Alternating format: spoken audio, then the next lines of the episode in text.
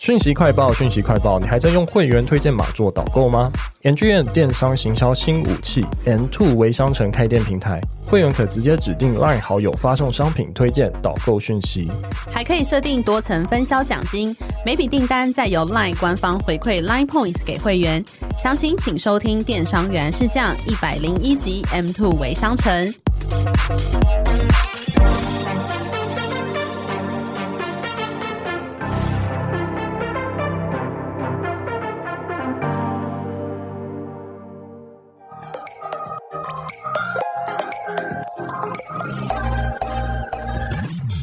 想了解经营电商的美感吗？让各界电商领域专家把最精华的实战经验说给你听。电商原来是这样，陪你一起创造巨额营收。大家好，我是林科威，我是一方。今天很高兴邀请到 Yuna Brands 台湾区负责人 Patrick 来到节目，与我们分享 Yuna Brands 在电商收购还有投资的经验。那我们欢迎 Patrick。哎，谢谢各位，谢谢一方，各位听众朋友，大家好。当然，我想要请 Patrick 自我介绍一下自己，因为 Unabrand 其实蛮蛮特别的一家公司，我想也想请 Patrick 介绍一下 Unabrand Brands。Yuna Brands 是我们是一家以亚太地区为基地，然后以全球电商为目标的一个电商汇集商，也就是所谓现在刚刚提到的 aggregator。那我们在台湾的部分是希望收购或者投资优良的品牌，那再利用我们背后的资金，然后以及电商运营专家的团队，不管是在 IT 的部分、物流、行销、产品开发等等的资源，把这个我们当地的品牌塑造成一个家喻户晓的国际品牌。那我们总部设在新加坡。那现在在 logo 的团队的部分有，当然有台湾、中国、印尼、马来西亚、澳洲、韩国跟印度。那我们现在在亚太部分呢，将近有两百人的团队。那六七成的人都是负责是专门在经营品牌。那像我的职能跟就是关于是说在寻找品牌，然后以及对品牌做一些估值的工作的话，大概就是我们大概三十个人的这样子规模。所以可以讲简单一点，嗯、因为可能听众不太了解 aggregator 是什么东西，那可以请 Patrick 也介绍一下吗？Aggregator 的部分的话，就是我们用透过收购或者是以投资超过半数股权的方式去投资这些品牌。那我们所谓的汇集商，就是说我们希望收集各个不同的品牌，把我们想象成是 LVMH 好了，或者是说是王品。嗯、我们旗下实际上有各个不同的品牌，我们希望让品牌的精神可以延续，让好好去发展独立的品牌。那我们就是是一个母集团的一个品牌集团的概念了。所以等于说，第一个 Yuna Brands 在做的就是收购电商品牌，是。然后再把电商品牌收购起来，然后再去做维运或营运的动作嘛，对不对？对，我们实际上是经营品牌的，经营品牌。对，所以我们希望只是说，这个应该是团结力量大吧，有个经济效应 （economies of scale） 的部分。当我们品牌越多的时候，其实说从台湾，假如说有一批之前有一个品牌，它可能是出半个柜子的货物，是，那我们可能是因为因为品牌多了。那我们可以做一个诶，出一整个国一一整个货柜，对那在这我们成本上面可能有一些优化的空间。那相对的，我们除了说在台湾的品牌之外的话，我们可以带到不同的其他的国家，就像刚刚提到的，在、uh huh. 东南亚各个国家，我们也有能力将品牌带到在欧美的市场上面，然后这样从在收入上面可以提到更大的扩容。了解。那我想问一下，Yuna Brands 的团队是由哪一些专业背景的人组成？我们的 CEO Karen 他在亚太地区是拥有十五年的创业经验了，呃，那他之前也是 Full Panda，大家应该都耳熟能详的创办人之一。那他之前也有创办过 Zen Rooms，他之前出售给韩国的一个旅游公司。那他的事情也是在亚洲的那个 Rocket Internet 的 CEO。那我们其他共同创办人的经验也非常丰富，就是说在这个领域部分有投资银行的背景，有物流在新加坡做 Ninja Van。那我们其中一个创办人他也是之前是 Lazada 的新零售的总监，然后且有顾问的背景，在 McKinsey 做做过事情。嗯，了解。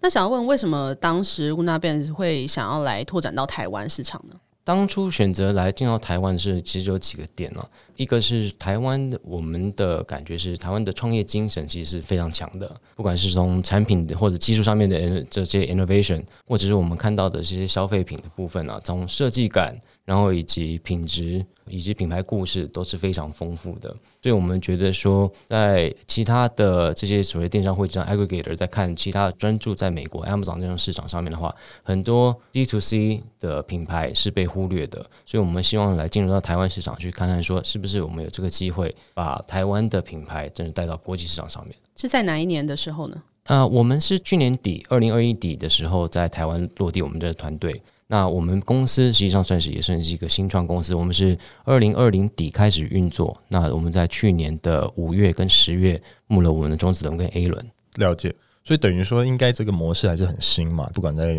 台湾或者在国外。应该说，在亚太地区是算是新的。其实，在欧美的话，比如就大概就有两三年的时间。那可能大家如果去查一下的话，美国现在有一家是非常大的 aggregator，叫做 Thrasio。那他们从一八年开始，他们收了将近两百多家的亚马逊的电商品牌。是对。那这可是我们是 Unabrands 是在亚洲的第一个这样子的汇集商。那想问一下，就是 Unabrands 电商品牌这部分的投资跟收购，你们会怎么去评估？要选择哪些品牌去投资呢？我们选择品牌的部分的话，当然第一是看说呃产品的调性。那我们比较专注的其实产品的品类部分的话，就是一有母婴用品、宠物用品，然后以及运动户外用品。呃，美妆保养以及一些生活家居用品，对，这是这五大类是我们比较专注的部分。那我们在看到，比如说产品的，我觉我们觉得调性适合的话，那我们会希望跟他们沟通，做一些财务上面的评估了。那这个评财务方面的评估的话，就是有营收的部分，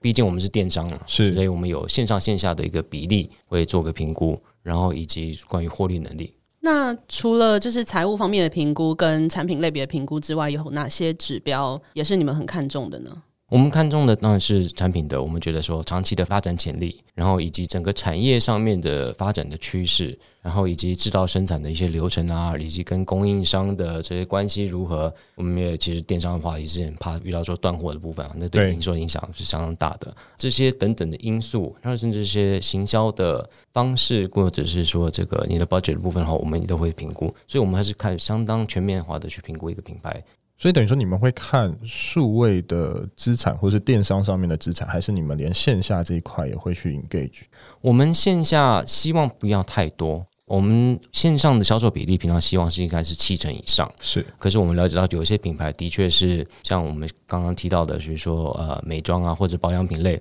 也许有一些消费者实际上是他需要是摸得到、看得到去尝试的。所以我们现在对于说有线下的部分，我们也是还可以去 engage 的。好，诶、欸，那我想问一下 Patrick，就是最近电商市场有什么样的趋势让 Unabrands 其实很关注的？趋势的部分的话，从产品面来讲。就是因为这几年疫情的关系，所以我们所专注的五大类的产品，实际上就是我们所关注的的趋势了。因为其实举个例子来说，像宠物用品好了，是在台湾养狗的或者是养猫的的饲主，他们所喜欢用的用品，可能在国外市场也是实际上是适用的。所以我们觉得说这些是算是一个长尾的产品，所以我们会希望说这样子的发展对是比较好的。那从汇集商的这个趋势来讲的话，因为目前市场上面比较动荡比较大，呃，所以市场汇集商的部分有一个整合的趋势发生，是，所以我们会关注到说，哦，我们专注到不仅仅是为了叫收购品牌而已。而是对于在整合方面的话，要花比较多的心思，不管是在财务上面，或者是说整个后端的系统流程等等。所以我们的专注，我们的特别的地方就在于说，我们是专注在整合品牌跟经营品牌，而不仅仅是为了投资而投资。那另外一部分就是说，假如说在市场上面有些其他汇集商开始慢慢渐渐被淘汰掉的话，也会有一些好的品牌会可能是可以释放出来的。那我们也会去正把握这个机会。去可能去再收集，透过这样的方式去收购其他新的品牌。了解，所以刚刚在讲说，因为刚刚有讲说有可能会整合嘛，那我其实蛮想知道，就是在收购或投资品牌之后，呃，Unabrands 会提供什么样的资源？是整顿整合，还是会有更多不一样的一些方式，可以让品牌或许它的业绩可能有幅度的成长吗？还是怎么做？会是讲说是整合或整顿？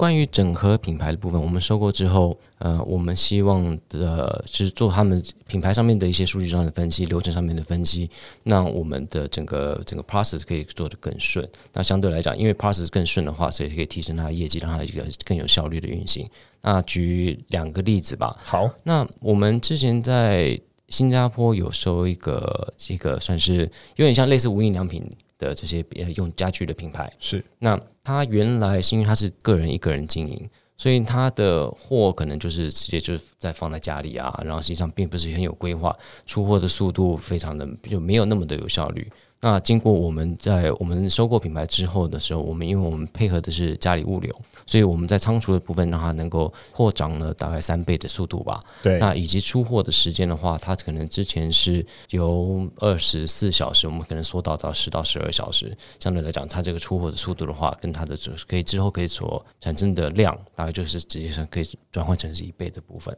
对。那另外一个，我们做一个人体工学家具的品牌，那我们在分析他们的从客户下单的流程到出货，到以及客户收到他的商品的这个流程部分的话，当初实际上它是一个非常人工化的一个过程。所以每天早上 check 说，哦，我今天收，昨天晚上之后收了多少单，那他们又要再去人人力的方式去包装出货。啊，实际上也是非常的没有效率。等到客户真确认收到商品，可能是三四天之后的事情。对。而现在，因为我们帮他自动化，所以从下单到他出货的时间，可能到一天到两天，实际上就可以了。这是我们所整合的工作了，希望能够让整个的运营上面有更能够更有效率。那想要问一下，就是这两个家具类的产品，你们当时是怎么看到它的就是市场规模？已经看到它的市场规模，进而帮他就是自动化这些流程，你们是怎么看的呢？这两个品牌其实一个相对相当大，一个相对非呃当初是比较小的。对，所以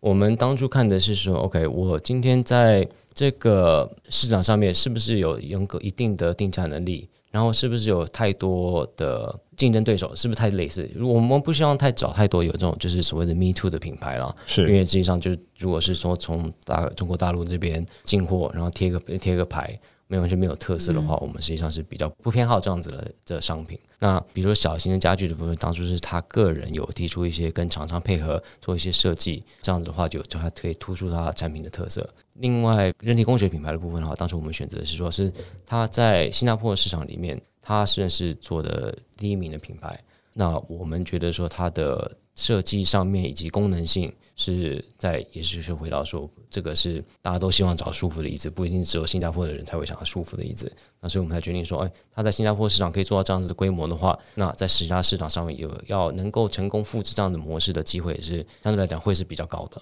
了解，所以我想要重新再解释一下，就是 Unite Brands 其实是协助，就是等于说你只是一个 SOHO 的电商，你就是单打独斗，但是 Unite Brands 其实就是可以大家一起打群架的概念，因为 Unite Brands 可能有蛮多的资源可以协助所谓的电商产业，它如果是被并购之后或买进来之后，它可能会有更多的重效还有生能具。是因为其实很多时候像电商的品牌主或者是创业者。我们遇到可能一个比较大的瓶颈，到最后实际上就是资金的资金上面的限制吧。是，那我们能够有一些国际上面创投基金的支持，就希望能够说利用这个品牌力量，大大家就像你刚刚说的打群架的概念。今天我不用单打独斗，今天我们有物流的人可以专门帮你上物流，而不用今天是一个品牌主，他可能要今天为了负责要解决物流上面的问题，可能就花了他大半的时间。可是实际上他可能需要去负责一些，就想一些行销的部分的话，那我们其实希望是说，透过我们各个不同的专家，不管是今天是 branding，或者是说是呃仓储，或者是说 product design、packaging design 的部分的话，能让它省下时间，让他运营做得更有效率，进而让品牌做得更大。那想要问一下，就是因为你刚刚说小的品牌跟大的品牌都有嘛？那你们去看的这个规模大概是落在什么程度呢？就你们会投资的规模？我们投资的规模其实这是有点动态的嘛，嗯，因为毕竟我们刚开始的时候，这个这收的品牌就会稍微稍微小一点。那我们现在的话，希望是营收可能在三千万台币上下，过去十二个月的营收了，嗯，那不过这不是一个硬的指标咯，相对来讲，所以我不希望听众就觉得说啊，没有一定一定这样，对啊，对，我们还是觉得最主要的还是是应该是品牌的发展潜力，品牌的调性，这才是我们真正看好的，因为。你说今天假如说是做到三千，可是他如果说未来成长的速度或者是潜力，那可能只能涨到三千三，那对我来讲反正没有什么太大的意义了。嗯，然后假如说今天是金额小一些，但是可以说之后是从倍数增长，那对我来讲才更有效。了解。那我想问一下，就是在台湾现在有哪一些可能呃，Patrick 已经在评估了，或是已经有看到的一些案例可以分享，或是有什么样的策略可以分享给我们的听众？在台湾的部分的话，因为我们有一些其实洽谈的比较前面一阶的品牌，是，可是因为目前交易情况，所以可能不方便透露直接讲品牌了。不过我们有洽谈的是美妆以及个人保养品牌，对，然后以及宠物用品的品牌，然后以刚刚我们提到的生活家居用品的品牌，所以这三类就是刚好就是也都掉在我们刚刚所集中的希望比较 focus 在这些 vertical 里面。那我想问，如果今天有品牌想要卖给 Unabrands，它会经过什么样的一个流程呢？我们今天的话，我们一定会是有一个初次的一个会谈了，嗯，就是刚刚提到跟主持人刚刚提到的。我们会分享一些我们所需要评估的一些基本条件。那我们也想多了解一些品牌的故事，当初为什么创业这个品牌，现在在运营上面是否有些痛点？因为我们希望是说一加一是大于二的概念了。所以，假如说在运营上面有什么资源是我们真的的确是可以提供，把品牌做得更好、更大的，那我们觉得说这样我们就可以继续去谈。那相对来讲，也是要品牌主看得上，两边要看对眼，我们才可以继续谈的，继续往前推进。那再来的部分的话，我们会签一个保密协议，是因为相对来讲，这个每个人的商业机密的话，我们希望给品牌主有更多的保障，让他们能够安心的分享一些数据给我们做进一步的分析。那之后呢，根据数字，我们会做一些初步的尽职调查，在这些我们做完之后去做一个估值，我们就会提供一个初步的报价，希望说，哎，这以这个作为一个基础，让双方做进一步的嗯协商。OK 的话。那我们会再进一步就是说，哎，如果说我们的报价单是双方可以接受的，我们会做这个等于是比较进阶的尽职调查，就是可能这个部分的话，就是所谓的账啊这些，不管是可能是进货单、发票什么，我们就会做这更细一些，确保说我们在初步做一个比较迅速的估值的时候，这些数据是正确的。那再来之后，我们就就要进入法律文件，然后以及签署，然后再做交割这个动作，这样子的流程。了解。哎，那我想问一下，就是等于说品牌主卖给你们之后，他就没事了吗？还是他还需需要做些什么？如果说听众想要好奇，他说：“哎、我真的卖掉就就 OK 了嘛？就已经没有什么任何的负担了嘛？”我们是抱持比较开放的态度啦，所以我们希望是跟品牌主来说，呃，就是讨论说他是不是需要继续参与。我们有遇过不同的情景，就是有些品牌主他是希望说，哎，我今天就是卖掉，我就是脱手，我也不想管，因为他实在太累了，然后我想要退休拿笔钱去去哪里度个假。那也有些品牌主是希望说，哎，我觉得我的品牌潜力很好，那我希望是继续参与在这个品牌的运营上面。那我们这是都可以协商的，所以我们是尊重品牌主的意愿，那双方来决定说怎么样的方式推进是最好的，所以没有没有没有这个一固定的模式。了解。那最后其实想问就是，怎么样才能成为 Unabrands 认为有潜力的品牌，或是品牌主需要做什么样的努力？可能最后，诶，我就是想说，我一定要卖给 Unabrands，他要怎么做？我觉得第一要素是，其实在财务上面的数据啊，我希望大家是是重要的。我们常常看到的会是说，品牌主对于说，我们今天在经营端，可是对于财务会计，其实比可能没有花那么多的心思。所以第一个建议是，对于财务的数据的控管上面，是可能需要整理的。我们希望就是，当然越井然有序越好，越正确越好，因为对估值来讲，这是一个很重要的事情。因为你的数据是正确的，我们给品牌主的估值也才是对他才是公平的啦。所以这是第一点。那第二个部分是关于说这个产品，你希望是有一个护城河，所以不管是从商标，也就是或者专利，或者是版权之类的这种，算是一个保护层吧。你如果是能够有这样子的机制的话，绝对是对你的品牌是有加分的效果的。那另外一个是关于稳定的供应链，对，稳定的供应链，就刚刚有之前有提到。假如说你今天出现断货的情况的话，那实际上是比较麻烦的。那 D to C 的话，你可能就是你自己承担了。可是假如说今天是在另外，比如说亚马逊的平台上面的话，这会影响会可能会 rating 啊，对，很重要，rating 是非常重要，或者它甚至亚马逊会算是限制你之后的出货量啊、补货量等等。那我们还是需要重申的一个另外一个重点，就是说，绝对是经营品牌了。品牌的故事、品牌的精神，这些都是很容易可以传达到你销售的商品上面的部分了。所以，当你的经营品牌有一个一定的就是粉丝的部分的话，你到别的市场上面会更容易产生共鸣。对，所以也不是说，比如你今天觉得说啊，我这个品牌就是说为了好像丢丢出一个名字，可是实际上没有一个真的背后的灵魂在。我们觉得这个品牌的灵魂是也是非常重要的。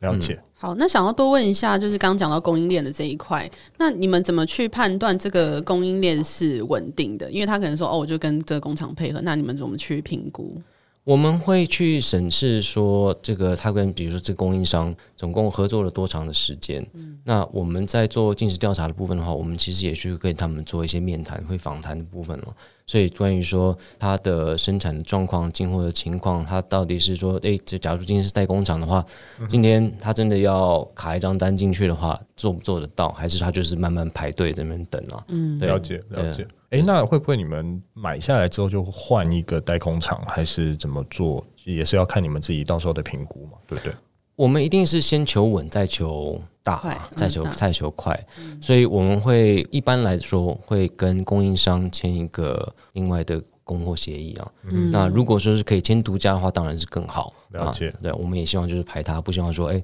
品牌我们收购之后，哎，这三个月之后怎么又冒出一个类似的东西出来？了解，哎，那你刚才讲到排他，所以等于说今天卖给你之后，你还是会签一个协议，可能就是随便讲，可能两年这个所谓的卖家都不太能进到这个产业里嘛，就是所谓的竞业条款嘛，对不对？会，因为假如说今天不是一个技术面非常复杂的一个产品的话，我们一定会有这样类似的安排的。了解，今天非常高兴邀请到 Unabrands 台湾区负责人 Patrick 来到现场，与我们分享 Unabrands 在电商收购还有投资的经验。那我们谢谢他，谢谢，谢谢，谢谢各位，谢谢一方，谢谢，谢谢各位听众。